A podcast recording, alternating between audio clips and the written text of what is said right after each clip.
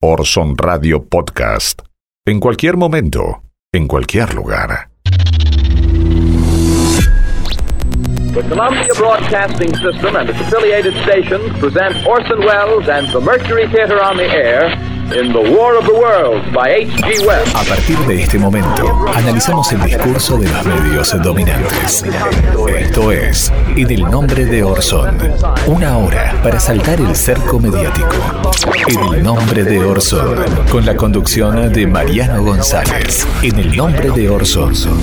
Ladies and gentlemen, the director of the Mercury Theater and star of these broadcasts, Orson Welles. En el nombre de Orson.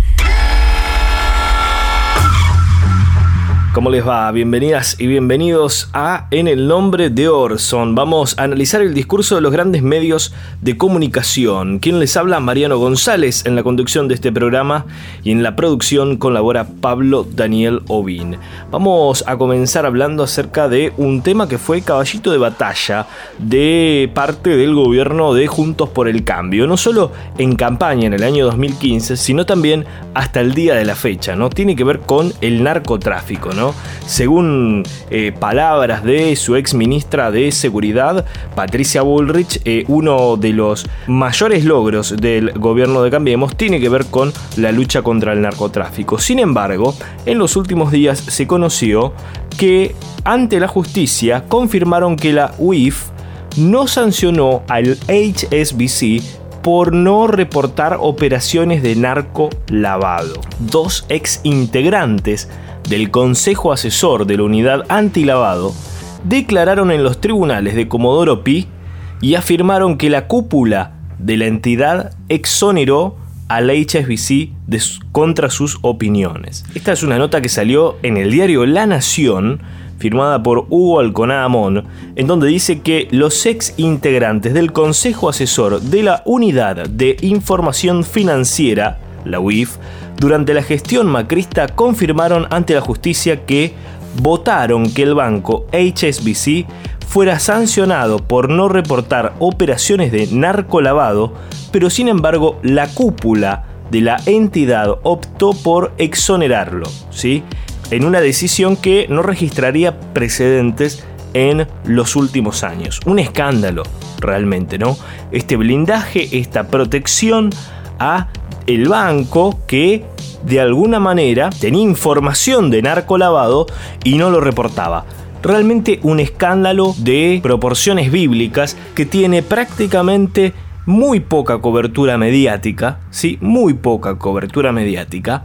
Eh, y que si se tratase, por supuesto, de otro gobierno, esto estaría en todas las planas de los diarios, porque se trata de un tema sensible, ¿no?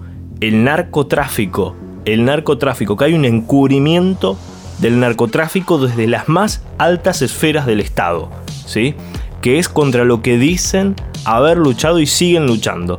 Realmente es muy importante, muy importante que se avance en esta causa porque va a tocar fibras muy sensibles de Juntos por el Cambio. En otro orden de temas, vamos a escuchar a continuación a María Eugenia Vidal que reapareció con mucha fuerza en los últimos días en los medios de comunicación. Explicó que hubiera hecho si le tocaba gobernar en pandemia, ¿no?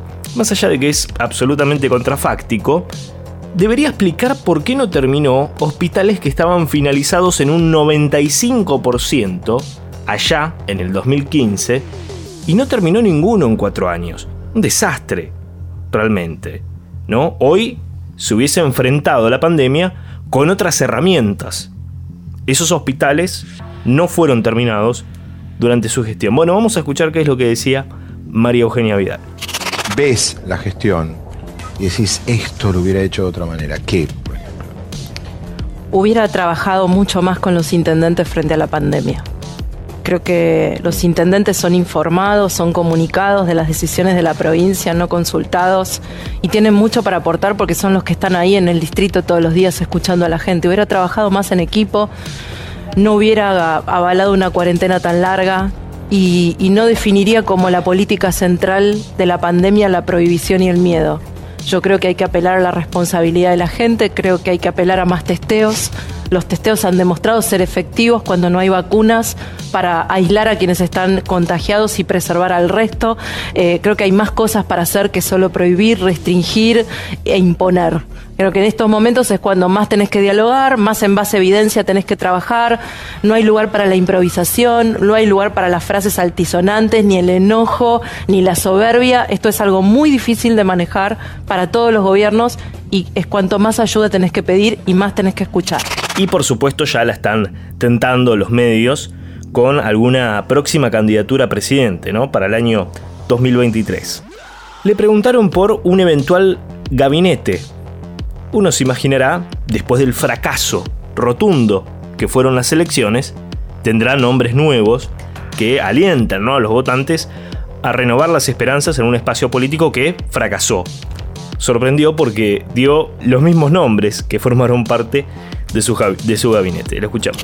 Hernán Lacunza, en Economía, Carolina Stanley, en Desarrollo Social, Fernán Quiroz en Salud todos nombres obviamente ya conocidos y que ya formaron parte ¿no? del fracaso electoral de ese experimento que fue Cambiemos. Pasemos ahora a lo que fue eh, una declaración más que interesante de Patricia Bullrich en el programa de Viviana Canosa y tiene que ver con el conflicto que está viviendo el país de Colombia, ¿no? conflicto social realmente muy grande que se agravó en los últimos años, se ha despertado una gran ebullición social en los últimos meses a raíz del el intento de presentar una nueva reforma tributaria que generó realmente una discusión muy grande en la sociedad y ha generado disturbios y protestas muy fuertes en la calle hasta el día de hoy. Muchos muertos, un exceso total por parte de las fuerzas del orden que han generado incluso asesinatos. Una situación muy compleja que se vive en Colombia como, como la vivió también eh, Chile, ¿no? Hace eh, tan solo un año y hasta el día de hoy sigue teniendo algunos focos de conflicto. Eh, sin embargo, el análisis que van a escuchar a continuación es realmente de un bajísimo nivel en donde Patricia Bullrich relaciona el conflicto que vive Colombia con Maduro, ¿no? Con Maduro. Es realmente insólito. Echarle la culpa a Venezuela, en este caso, de lo que está sucediendo puertas adentro de Colombia. Ustedes saben que para la derecha latinoamericana eh, Maduro es como un chivo expiatorio, ¿no? Es, todo a lo que no nos queremos parecer, es todo a lo que nos conduce el, populismo, según lo que ellos dicen. Entonces siempre el chivo expiatorio, por supuesto, con todos los defectos que pueda llegar a tener Maduro y, Venezuela, ¿no? Eh, así que bueno, vamos a escuchar entonces qué es lo que pasaba en el programa de Viviana Ganosa. Creo que... ¿Te parece que es por la proximidad con Venezuela? hay una historia ancestral de la violencia en Colombia, entre conservadores y no conservadores, la FARC, el narcotráfico, y la cuestión que desató todo esto fue una cuestión impositiva. No, no, sí, eh, digamos, yo lo, que veo Chile pasó, es que hay una, hay una cuestión, digamos, hay, hay, una cuestión impositiva, pero hay un, una, un trasfondo geopolítico. ¿Pero cuál es el trasfondo geopolítico? ¿Lo de Venezuela? Yo creo que Venezuela está. Que los agentes cubanos que actúan ahí. Vamos, vamos, a hablar claro, yo creo, que la gente se confunde. Yo creo que Venezuela está, está tratando de desestabilizar Colombia, que fue el país que más venezolanos albergó, que tuvo una posición más firme en relación a Venezuela. Creo que lo están tratando de hacer. Eh, pero no ganó alguien que de alguna manera era el heredero del anterior, que era criticado porque era progresista. No entiendo lo de la geopolítica en este caso. Bueno, yo lo veo así. No, está bien, pero explícamelo porque yo no lo sé, por eso. Yo lo siento como que, a ver... Eh, ¿Se está infiltrando Venezuela? Yo eh, siento que hay una, un intento de desestabilización de Colombia que eh, Venezuela tiene mucho que ver. El régimen de Maduro tiene mucho que ver. Siento que es así. Eh, hay una situación, puede haber una situación impositiva, pero una situación impositiva no, te, lleva, no te lleva a este nivel de, violencia. A ver, la FARC y el narcotráfico pueden estar atrás y hoy la FARC y el narcotráfico que están justo en la frontera con Venezuela son un elemento de desestabilización permanente. Pueden estar volviendo de esta manera también. Es un elemento a tener en cuenta. El presidente argentino ya está en nuestro país. Alberto Fernández tuvo una gira en Europa y allí se encontró también con John Kerry, ¿no? El ex secretario de Estado norteamericano. El encuentro se realizó en el Hotel Regina de la capital italiana. El presidente estuvo acompañado en la entrevista por el canciller Felipe Solá y el secretario de Asuntos Estratégicos Gustavo Belis. Esa fue la última actividad que realizó el presidente en Roma. Vamos a escuchar cómo lo cubrió todo Noticias, ¿no? Todo Noticias que cuando eh, Argentina no se abre eh, al mundo parece que evidentemente no les alcanza absolutamente nada, a pesar de haber tenido reuniones muy importantes, bilaterales, en Europa, eh, con varios países, incluso con la directora del Fondo Monetario Internacional, todo les parece absolutamente poco. Vamos a escuchar qué decía. A mí lo que me llamó la atención es que en general los presidentes se reúnen con los presidentes, ¿no? Es decir, John Kerry debió reunirse con o el canciller, si querés, o con algún otro funcionario, no con un presidente de la nación, que en general se suele hacer encuentros diplomáticos entre pares, ¿no? Entre funcionarios, eh, como es este caso, de un, nivel mucho más bajo, más allá de que sea, insisto, ¿no? una persona muy importante para Estados Unidos, es un funcionario encargado del clima, ¿no? Eh, está mal lo que digo, la reunión debe haber sido con Biden o con, con en todo caso, ¿no? Digo, entre presidentes, me llama la atención, digo, nuestro nivel ha descendido varios escalones, ¿no? Ya nos reunimos con el especialista en clima. El presidente de la Nación, Alberto Fernández, luego ¿no? de que se haya conocido el número, nuevo número de inflación, que sigue muy, muy alto, a pesar de que viene bajando muy lentamente, pero sigue alto. Y la Argentina tiene una inflación realmente muy, pero muy alta.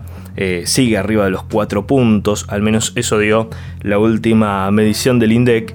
Eh, dice que viene decidido terminar con la suba de precios en los últimos días se puso en vigencia la, ley de góndolas, ¿no? que viene a tratar de, echar un poco más de equilibrio en las góndolas de los supermercados, ¿no? tratando de eh, romper cierta hegemonía de algunas marcas, poniendo también visibles más, eh, más al alcance de la vista y de la mano los precios más bajos. Vamos a ver qué tal resulta en los próximos meses. Vamos a escuchar qué es lo que decía Alberto Fernández.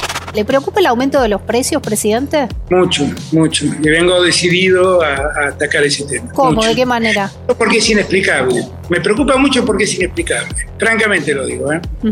Porque sinceramente no hay ninguna razón más que el aumento del consumo para explicar esos aumentos que se dieron en marzo y en abril. O sea, está mirando a las empresas. En esto, en esto entiendo que está mirando a las empresas. Viendo una puja distributiva, ¿quién se queda con la ganancia? Y la verdad es que algunos están apurando su ganancia y algunos están realmente perjudicando mucho a la gente y mi obligación es con los ciudadanos, con el que vive de un sueldo. Y la verdad es que he visto con mucha preocupación lo que pasó en marzo y con mucha preocupación lo que pasó en abril. Y no estoy dispuesto a quedarme de brazos cruzados. Entonces, no han sido, no ha sido la causa de los de, los, de la mayor inflación eh, ni la presión salarial, eh, ni el aumento de tarifas, que no existió tampoco, ni un aumento enorme significativo de los combustibles Acá lo único que ha pasado objetivamente es que algunos han dicho aprovechemos el momento y han ganado lo que no debieron ganar. Días atrás leía en Clarín lo que había ganado en el primer trimestre una de las grandes empresas alimenticias.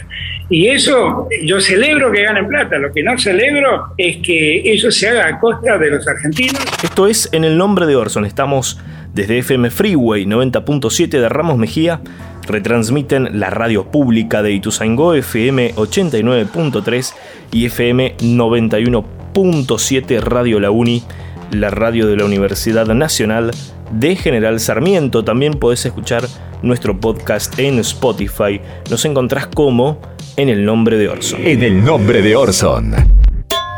No nos temen por lo que decimos, nos temen por lo que guarda nuestro disco duro. Ahora analizamos el presente revisando nuestro archivo. El expresidente de la Nación, Mauricio Macri, se vacunó en Miami. Se aplicó la vacuna de Johnson y Johnson. Sin embargo, el 21 de febrero de este año, Mauricio Macri dijo eh, a través de su cuenta de Twitter que ante las reiteradas consultas sobre si me he vacunado, quiero aclarar que no me di ninguna vacuna contra el coronavirus y tampoco lo voy a hacer hasta que el último de los argentinos de riesgo y de los trabajadores esenciales la haya recibido. Esto dijo Mauricio Macri el 21 de febrero. Eh, así que bueno, evidentemente hay una gran contradicción. Y hace algunos días nada más decía lo siguiente en La Nación Más. Y lo Déjeme que lo interrumpa para ordenar las cosas. ¿Usted se vacunó? No. Ok. Y ya dije que no me voy a vacunar, no estoy vacunado en la última persona de riesgo. Muy bien. ¿Usted se vacunó? No. Ok. Y ya dije que no me voy a vacunar, no estoy vacunado en la última persona de riesgo. Quien tomó distancia de esos dichos fue Elisa Carrió, ¿no? Dice eh, Carrió, si soy una líder de convicciones y principios, no me puedo ir a vacunar a Miami. Lo dijo en una entrevista para el diario La Nación, ¿no? La líder de la coalición cívica eh, planta realmente una postura muy firme al respecto y marca diferencias con Mauricio Macri. En el nombre de Orson. En los últimos días, el actor Alfredo Casero tuvo una declaración realmente muy desagradable, ¿no? Tiene que ver con el voto de los ciudadanos, en particular de las clases populares. Vamos a escuchar qué es lo que decía Alfredo Casero. Voy a decir lo que pienso. Diga lo que piensa. Hasta que la gente que recibe planes sociales, ayudas, etcétera y todo lo demás, no vote, hasta que los presos dejen de votar, que son 5.000, 6.000 eh, votos, que no sé si estará bien o estará mal, pero hasta que ellos no tengan, ellos tienen una clientela asegurada, y esa clientela asegurada va a ir por más siempre. Nuevamente se instala este tema del el voto calificado, ¿no? Eh, hace ya algún tiempo, algunos meses, se había instalado nuevamente esta discusión de acuerdo a una fake news que circuló en la República Argentina, que tenía que ver más con el escenario electoral de los Estados Unidos. Eh, allí había una fake news que circulaba y decía que en Estados Unidos tienen voto calificado. El que no hizo la secundaria y cobra planes sociales no puede ir a votar. Si modificamos la modalidad del voto en Argentina, el peronismo no gana nunca más. Esto iba acompañado de una frase de John Kennedy que dice la ignorancia de un votante en una democracia perjudica la seguridad de todos. Una frase que si bien era cierta, el resto de lo que decía esta publicación era absolutamente falso. En Estados Unidos no hay voto calificado. Bueno, el contenido fue compartido unas 2.000 veces, tanto en Facebook como en Twitter y también enviado a través de WhatsApp. Pero en eh, Estados Unidos no hay voto calificado y no se inhabilita al votante si recibe subsidios ni por su nivel educativo. Era una información absolutamente falsa, pero trata de instalar nuevamente esta discusión en la República Argentina. Una discusión que no es nueva, por supuesto. En el año 2019, en el contexto de las elecciones en la República Argentina, Raúl Lavie hacía también alusión al voto calificado, ¿no? En una entrevista en el canal La Nación Más. Eh, un tema que hay un sector de la derecha argentina viene tratando de instalar hace ya mucho tiempo. Hay una creencia instalada en ese sector de la sociedad de que únicamente deberían votar eh, determinada cantidad de personas que tienen acceso, por supuesto, a formación, eh, a un nivel sociocultural mucho más elevado algo realmente muy clasista, muy sectario, muy de la idea también de la meritocracia, ¿no? Tiene que ver con esta sociedad para, para pocos, ¿no? En cuanto al acceso de determinados derechos y obligaciones. En este caso, los derechos y obligaciones civiles, ¿no? Esta eh, forma elitista de ver la sociedad es realmente muy peligrosa porque después termina calando en otros estratos sociales, ¿no? Así que vamos a escuchar qué es lo que decía en el año 2019 el cantante y actor Raúl Lavie hay un porcentaje de jóvenes que están interesados, son, es muy, muy, muy positivo este, eh, que pasen esas cosas, pero hay un gran porcentaje, sobre todo en el conurbano, de jóvenes que, este, que, que, que no que están, este, digamos, como, como prisioneros de, de, y que tienen el poder de voto. Y, este, y, eso también es peligroso para la, para la democracia. ¿Pero vos creerías en un voto calificado, por ejemplo? Yo creo en los votos calificados, claro. De, que, sí. Si nos vamos más hacia atrás, en el 2011 tenemos una discusión de Mirta Legrand junto el eh, inconfundible Cafiero, ¿no? Estamos hablando de Antonio Cafiero con Mirta Legrand, que obviamente trata de ponerle freno a lo que estaba diciendo la conductora. Lo escuchamos. Los pobres y los analfabetos votan a- al partido aquel que le da más bienes, que le ofrece más cosas. ¿eh? Eh, a mí me pagaron por venir. La mayoría dice eso. A mí me pagaron. Que a veces no saben ni por qué van. Y el plan familiar si no te lo sacan. No, César. Ah, doctor, me parece No que usted vive en otro país. No ¿eh? Doctor Moner Sanz, No ¿se ¿sabe quién se la, la calidad moral de los pobres. bueno, la gente educada, la gente culta, la gente evolucionada piensa.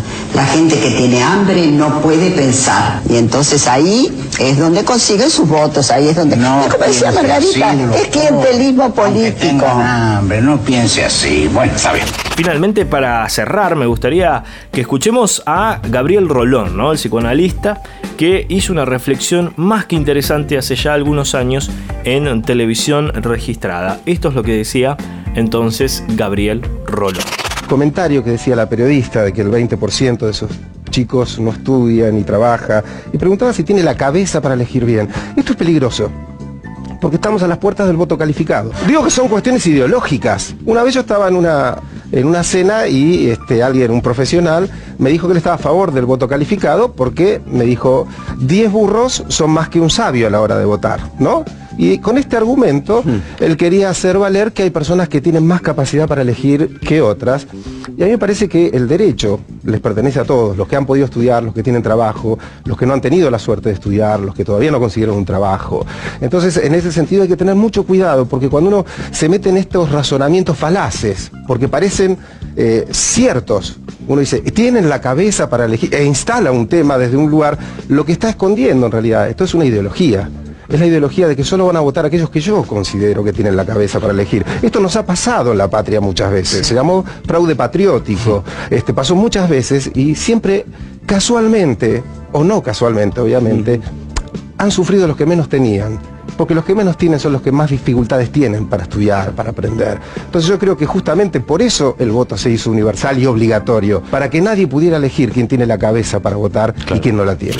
En Argentina, según el artículo 37 de la Constitución Nacional, el voto es universal, igual y secreto y obligatorio en las elecciones nacionales para los ciudadanos mayores de 18 años. Desde el 2012, los jóvenes entre 16 y 18 pueden votar, aunque no están obligados a hacerlo, como tampoco los mayores de 70 años. Esto es lo que está en la Constitución Nacional. ¿sí? Así que si tanto defienden la Constitución Nacional, tanto les gusta, bueno, léanla también, que no les viene para nada mal. En el nombre de Orson, entrevistas difíciles de olvidar. El poder de la palabra, en boca de los grandes referentes de Argentina y el mundo.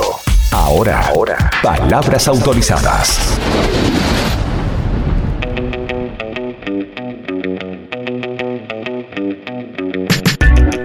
De palabras autorizadas. En este caso vamos a escuchar al filósofo José Pablo Feynman que habla sobre la teoría del ser de la clase media, una perfecta radiografía de la clase media y los desafíos que tienen los líderes populares cuando una clase media se empieza a empoderar, a crecer en cuanto a nivel socioeconómico. Esto es lo que dice el filósofo José Pablo Feynman. Vamos a dar una teoría del ser de la clase media. La clase media no quiere ser lo que es, clase media. La clase media quiere ser, quiere ser clase alta. Y la clase media no quiere ser clase pobre, no quiere ser pobre, tiene terror a ser pobre. Este es un esquema existencial durísimo. ¿Por qué? Porque la clase media no quiere ser lo que es, no quiere ser clase media. Quiere ser algo que no va a ser nunca, clase alta, y tiene mucho miedo de ser algo que no es, pero puede ser, clase baja. En esta coyuntura, ¿qué hace la clase media? Bueno, cuando la derecha arroja a la clase media a la pobreza, la clase media se une a los pobres y larga esa consigna. Piquete, cacerola, la lucha es una sola. Entonces surgen los gobiernos populistas y la clase media está contenta hasta que recupera su nivel adquisitivo. Cuando recupera su nivel adquisitivo, la clase media se harta de los gobiernos populistas y se une a las clases altas, que es algo que quiere denodadamente. Cuando se une a las clases altas, las clases altas la vuelven a hundir en la pobreza. Y ahí entonces vuelve a reclamar a los gobiernos populistas. O sea, de este círculo realmente viscoso y vicioso, Argentina y América Latina tienen que salir de esto. Lo cual exigiría una decisión por parte de la clase media de qué quiere ser, qué quiere ser, a quién se quiere unir. Yo diría que tiene que reconocer que su destino está más cerca de las clases pobres de lo que cree, porque las clases altas gobiernan exclusivamente para ellas y si necesitan mandar a las clases medias a la pobreza, las van a mandar. Ya saben que nos pueden seguir en Spotify, ¿eh? nos siguen ahí también, nos encuentran como en el nombre de Orson. En el nombre de Orson. Momento de hablar de fake news y tenemos que decir que es falso que en Brasil si compras un auto por Mercado Libre la empresa te lo manda a tu casa ¿eh? y encaja. Esto circuló en los últimos días en redes sociales. Había un posteo que decía, obviamente tratando de imponer de que estamos en el peor de los mundos, una publicación de Facebook decía Mercado Libre en Brasil vende autos y te los entrega a domicilio con su propia flota y logística. Eso ocurre cuando los Moyano y la mafia sindical no manejan el país. Esto fue, por supuesto, muy compartido, tanto en Facebook como en el resto de las redes sociales. Eh, forma parte la imagen, eh, forma parte de una campaña publicitaria, ¿sí? no es una imagen real la foto que circula en redes sociales. La campaña publicitaria tiene como lema El auto que buscas está en Mercado Libre, que se realizó en Brasil en agosto del año 2020. La empresa fundada por Galperin realizó varios comerciales que utilizaban enormes cajas que simulaban la distribución de autos. Esto se hizo para demostrar la facilidad de vender un vehículo a través de la plataforma. No existe ni en Brasil ni en Argentina la distribución de vehículos empaquetados para ser entregados en, los domicilios a sus compradores, como señala la desinformación. Pasamos a otra de las fake news que circuló en los últimos días. Es falso que la OMS dijo que la tasa de letalidad del coronavirus es menor que la de la gripe. Esto circula muchísimo en redes sociales, en particular en Facebook, en un artículo que sostiene este argumento y cita a un trabajo publicado por una revista de la Organización Mundial de la Salud. Sin embargo, el informe no compara la letalidad de ambas enfermedades y la OMS aseguró que hasta el momento la tasa de mortalidad de COVID-19 es superior a la de la gripe. Además, el organismo internacional aclaró que las opiniones y conclusiones de los autores no representan las opiniones ni la posición de la OMS. Y vamos a una última desinformación. En este caso fue en el canal La Nación Más, comandada por eh, Eduardo Feynman y el doctor Claudio Sin, que pusieron al aire, mostraron una fotografía de Alberto Fernández en un avión. Decían que era de las últimas semanas. Ustedes saben que Alberto fue a una gira europea en donde se lo mostró junto a los eh, pilotos del avión sin barbijo y sin distanciamiento social.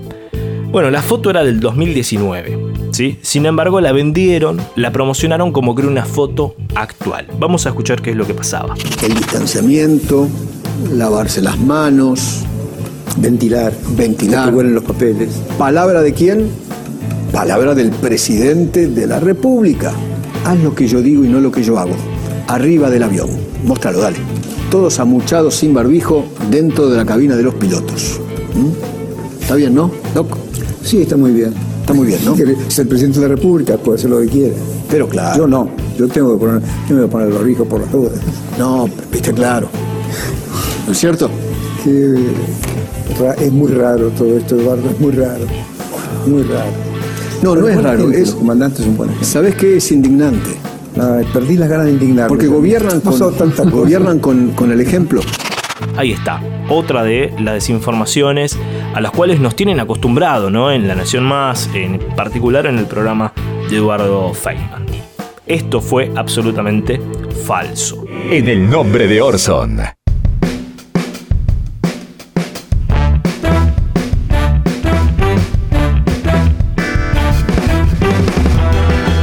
Último bloque en el nombre de Orson y vamos a escuchar a Federico Pinedo que como ustedes saben está en edad ¿no? de ponerse la vacuna y finalmente se la pusieron y te lo cuenta él de esta manera. ¿Por qué no? Si estoy en Miami y me dan vacuna, ¿por qué no me la voy a poner? Igual, usted se vacunó acá. Sí. Yo tengo 65 años y me- hace una semana me la pusieron, me la puso Kisilov en el, en el estadio de La Plata. De la ¿El Plata. mismo El Axel Kicillof te vacunó no? No, no. Me la puso Kisilov, dijo Federico Pinedo, eh, sin temblar en la voz, eh, nada, nada, así nomás. Eh, bueno, vamos a pasar ahora a otra de las situaciones que pasó en la semana, tiene que ver con un corte de vías que generó realmente un trastorno enorme eh, a los que viajan en el ferrocarril Roca. Allí estaba un móvil y Viviana Canosa en el piso, entrevistaban a la gente. Bueno, eh, miren lo que pasa cuando un periodista eh, con una postura política muy marcada eh, se enfrenta a un ciudadano informado, ¿sí? Eh, no muchas veces pasa, pero bueno, le tocó a Viviana Canosa y se quedó calladita. Lo escuchamos. ¿Cómo es tu nombre? ¿Cómo es tu nombre? Humberto, Humberto. Habla, habla. Humberto. Ahí está, Vivi. Humberto, buenas tardes, viejo. Sí, la sí. verdad que te digo, te, te veo tu enojo, tu- te- la verdad que tendrías que estar hasta más enojado, porque realmente lo que han hecho, digo, hoy estás viajando peor, pero no viajas bien nunca, ¿o sí? No. Viajar, viajar. El servicio, cuando no se corta, el, el servicio es espectacular, es óptimo el servicio. Pero cuando, por ejemplo, hoy se colapsó y bueno, ¿qué es eso? Ahora, Humberto, recién veíamos lo que pasaba eso. hace algunas horas con toda la gente agolpada. Y después nos vienen a hablar de distanciamiento social, que es imposible una cosa con la otra. No es solamente acá en Argentina que hay este no se respeta el distanciamiento social, esto es, eh, es, es en el mundo, es en todo lado, no es solamente acá. Hay, hay que vivir en una burbuja para no darse cuenta que en, el mundo este está colapsado. Cierran los colegios, en toda parte del mundo es eso, no es solamente acá. Nosotros no, no decimos, Estados Unidos es el primer mundo.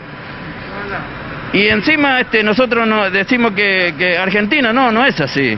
Eso es, eso es mentirle a la gente, eso es mentirle a la gente. Te mando un abrazo y muchas gracias por tu tiempo, querido. Hasta aquí en el nombre de Orson. Estuvimos desde FM Freeway 90.7 en Ramos Mejía.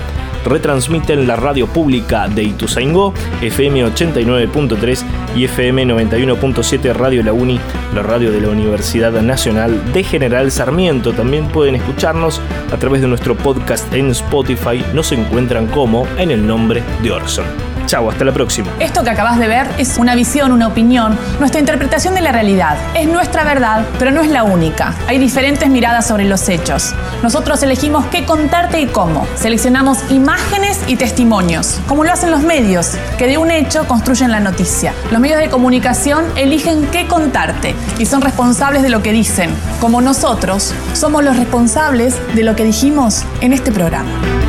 Orson Radio Podcast. En cualquier momento, en cualquier lugar.